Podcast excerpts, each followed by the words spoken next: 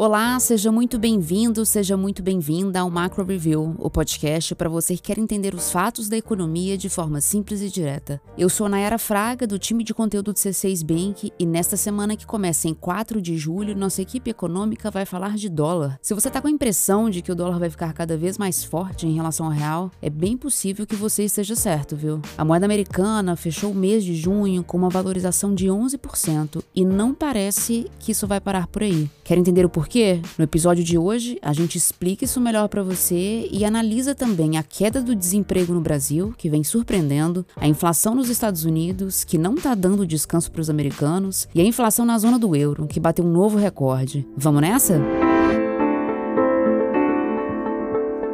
Não tem jeito. Quando a gente analisa a fundo o que está acontecendo no Brasil, a gente vê um real cada vez mais depreciado em relação ao dólar. A moeda americana, que chegou a ser cotada a R$ 4,59 em abril, o que foi o menor valor em cerca de dois anos, teve uma valorização de 14,5 de lá para cá. E o que a gente vê à frente é que ela vai ganhar ainda mais força. E por que a tendência de alta? Bom, existem alguns motivos que explicam isso. Um deles é a subida de juros nos Estados Estados Unidos, que atrai capital para lá. Aos olhos do mercado, o investimento em títulos do governo americano é um investimento livre de risco, né? Isso significa que quando os juros sobem por lá, a vantagem de investir em títulos de outros governos, como o brasileiro, fica menor. A consequência é o aumento do fluxo de dinheiro em direção aos Estados Unidos, o que puxa o valor do dólar para cima. A moeda americana acaba se fortalecendo ainda mais em comparação a outras moedas. Outro motivo que explica a tendência de alta do dólar é uma questão interna. No Brasil, existe um ponto que joga totalmente contra o câmbio hoje: é a situação das contas públicas no país. Apesar dos ganhos recentes em arrecadação federal, a expectativa em relação à dívida brasileira é de piora. E existem, no mínimo, três razões que indicam por que o quadro fiscal do Brasil pode ficar pior. Primeiro, a alta da Selic, que saiu de 2% para 13,25% em um ano e meio, ela encarece as dívidas, incluindo a do próprio governo, que também passa a ter que pagar juros mais altos. Segundo, a alta arrecadação registrada no setor público nos últimos meses tende a não se prolongar. E a Cláudia vai daqui a pouco explicar isso melhor, mas o ponto aqui é que vai entrar menos dinheiro nos cofres públicos. E um terceiro ponto que explica a tendência de piora do quadro fiscal são as medidas de desoneração já aprovadas e outras ainda em discussão no Congresso, que vão resultar em uma renúncia fiscal de dezenas de bilhões de reais. O projeto de lei complementar, o PLP 18, por exemplo, representa uma perda de cerca de 68 bilhões de reais. Ele limita o imposto sobre a circulação de mercadorias e serviços, o ICMS, para combustíveis, energia elétrica e outros itens a um teto de 17 17% e 18%. Já a redução do IPI, o imposto sobre produtos industrializados, em 35%, ela se traduz em uma renúncia de 23 bilhões de reais. Em ambos os casos, no do ICMS e no do IPI, é um dinheiro que o governo vai deixar de arrecadar de forma permanente. E além dessas, existem outras medidas temporárias em curso que, se prorrogadas, podem desequilibrar ainda mais as contas do Brasil. Hoje, o real só não está mais depreciado ante o dólar porque as commodities se valorizaram bastante em 2022. Como um grande fornecedor de matérias-primas, o Brasil passou naturalmente a receber um grande volume de dólares. Outro fator que contribui para não deixar o câmbio pior do que está é a alta da Selic, que aumenta o interesse pelos títulos públicos do país. Mas o risco fiscal, sem dúvida, pesa mais nessa balança. Na nossa última projeção de cenário, publicada em junho, a gente colocou uma projeção de R$ 5,20 para o dólar no fim de 2022 2022. Agora, nossa equipe já enxerga a possibilidade de esse valor ser superado. Para 2023, nossa projeção é de que o dólar atinja R$ 5,60 ou mais que isso. Interessante pensar que até desoneração de imposto pode interferir no câmbio, né? E nem é só um dólar mais caro que a gente tende a ver depois, viu? O impacto pode ir além. Quem explica isso melhor pra gente é a Cláudia Moreno, economista responsável pela cobertura de Brasil aqui no C6 Bank.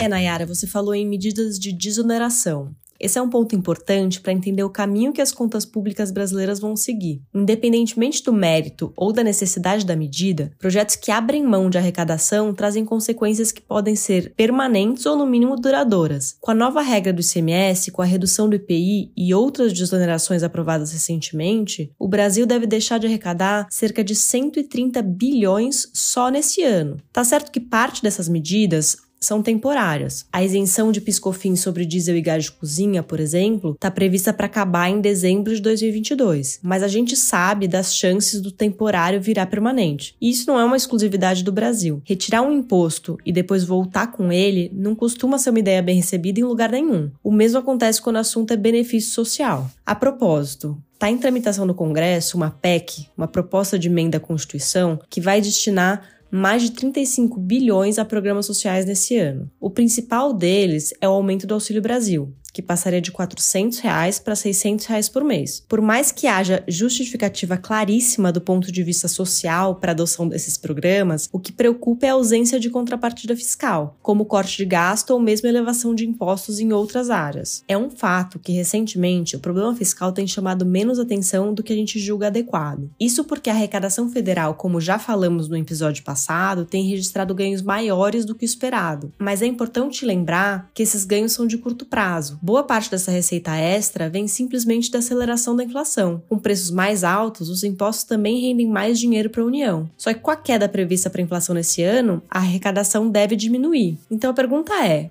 como é que a conta vai fechar? O Brasil já tem uma dívida alta, elevada para padrões de países emergentes, e na nossa visão, essa dívida vai voltar a subir. Dívida alta e em elevação não é bom. Isso levanta dúvidas sobre a sustentabilidade fiscal e afasta investimento. Quando os investidores externos olham para um país com uma dívida que não parece ser sustentável, eles pensam duas vezes antes de comprar títulos do governo, ou seja, afasta o fluxo de capital. O resultado disso é um real ainda mais depreciado em relação ao dólar. E um dólar mais mais caro acaba gerando mais inflação. Muitos bens na economia têm preço atrelado ao dólar. A gasolina, trigo, produtos importados.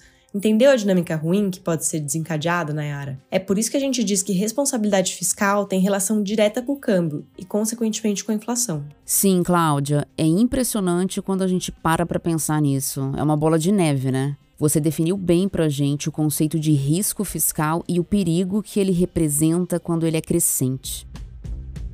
O assunto agora é desemprego. Pela 12ª vez consecutiva, a taxa de desemprego no Brasil surpreendeu o mercado e mostrou uma queda mais intensa do que a esperada. O resultado para o trimestre encerrado em maio foi uma taxa de 9,8%, enquanto a expectativa geral era de 10,2%. É o menor patamar de desemprego no país desde 2016. Se a gente aplica o nosso ajuste sazonal, que exclui do cálculo algumas flutuações, o nível de desemprego no Brasil passa para 9,5%. A evolução é significativa. Em dezembro de 2020, só para a gente ter uma ideia, o desemprego estava em 15%, considerando o nosso ajuste. Isso significa que, apesar de o Brasil ainda ter quase 11 milhões de desempregados, cerca de 14 milhões de pessoas conseguiram uma ocupação de dezembro de 2020 até hoje. E o que explica essa melhora? Bom, o movimento de recuperação do setor de serviços, que sofreu durante a pandemia, ele favorece a abertura de vagas. Como mostrou a última pesquisa mensal de serviços, serviços, só o volume de serviços prestados às famílias, que inclui aí restaurantes, hotéis, parques de diversão e salões de beleza, só esse volume cresceu quase 61% entre abril de 2021 e abril de 2022 e ele ainda está cerca de 10% abaixo do nível pré-pandemia, ou seja, ainda tem espaço para crescer. Além disso, outros dados recentes de atividade econômica têm mostrado robustez. O PIB do Brasil no primeiro trimestre cresceu 1%, e sondagens da Fundação Getúlio Vargas relacionadas à indústria, consumidores e comércio, elas têm apontado para números melhores. Mas tem um porém. A renda real média do trabalhador, apesar da leve alta de 0,7% no trimestre encerrado em maio, essa renda está em R$ 2.613, um dos níveis mais baixos da série histórica, que foi iniciada em 2012. A inflação segue corroendo o poder de compra do brasileiro. Nossa projeção para o desemprego no final de 2022 é de 9,2%. Mas em 2023, com a desaceleração prevista para o PIB, o desemprego deve voltar a subir.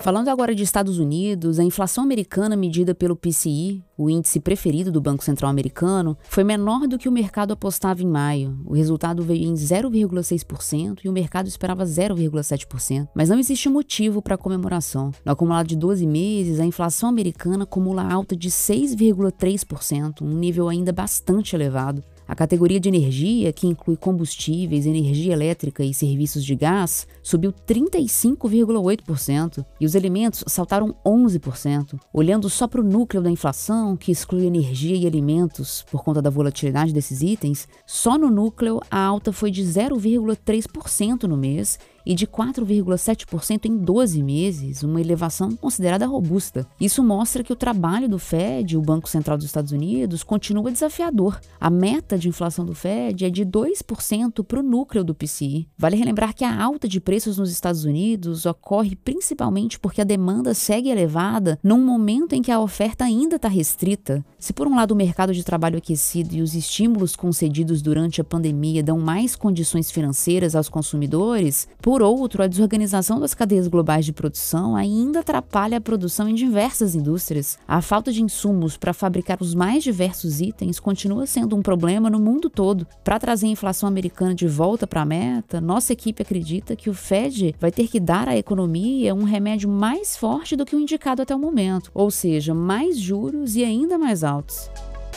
Partindo para a Europa, o assunto também é inflação. A alta dos preços acelerou ainda mais na zona do euro e superou as expectativas. O índice de preços ao consumidor, o CPI, subiu 8,6% nos últimos 12 meses até junho, segundo a Eurostat. O novo recorde foi causado pelo forte aumento no preço de energia e alimentos. O núcleo da inflação, que exclui alimentos e energia, aumentou 3,7% no mesmo período, um patamar bem alto para os padrões europeus. O histórico recente da zona do euro, aliás, é de uma inflação que fica abaixo da meta, que é de 2% para a inflação cheia. Ou seja, nem a inflação cheia, que reúne o núcleo mais energia e alimentos, chegava a 2% na Europa. Não tá fácil para os europeus. Em junho, a alta dos preços atingiu a máxima histórica para o intervalo de 12 meses em diversos países. Na França, a inflação é de 6,5%, na Itália é de 8,5%, na Espanha é de 10%. 10%. Na Alemanha, o índice até desacelerou, foi de 8,7% para 8,2%, mas isso ainda é muita coisa, e essa queda só ocorreu por conta do corte temporário de impostos cobrados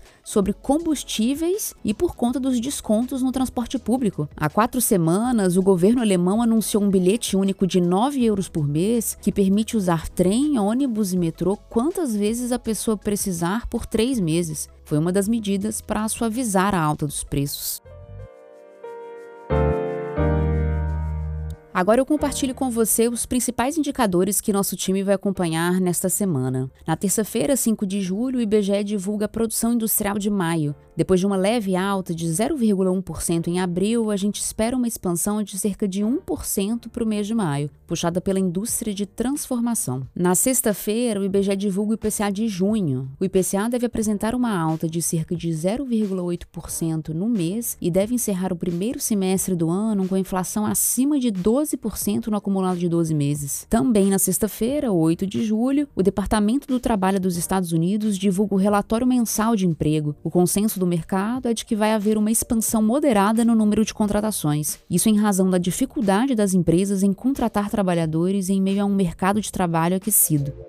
É isso, chegamos ao fim do episódio. Obrigada a você que ficou comigo até aqui. Quem faz parte da equipe econômica do C6 Bank são Felipe Sales, a Cláudia Moreno, a Cláudia Rodrigues, o Eliezer Jacob e o Felipe Mack. A produção e o roteiro são desse time todo e mais desta que vos fala. A edição de som é da Thaís Andréia. Se você está ouvindo a gente no Spotify, não se esqueça de avaliar o nosso programa. Se você está ouvindo no YouTube e gostou do conteúdo, deixa um like, deixa um comentário e aproveita para seguir o canal do C6 Bank. Uma boa semana para você e até a próxima maximum.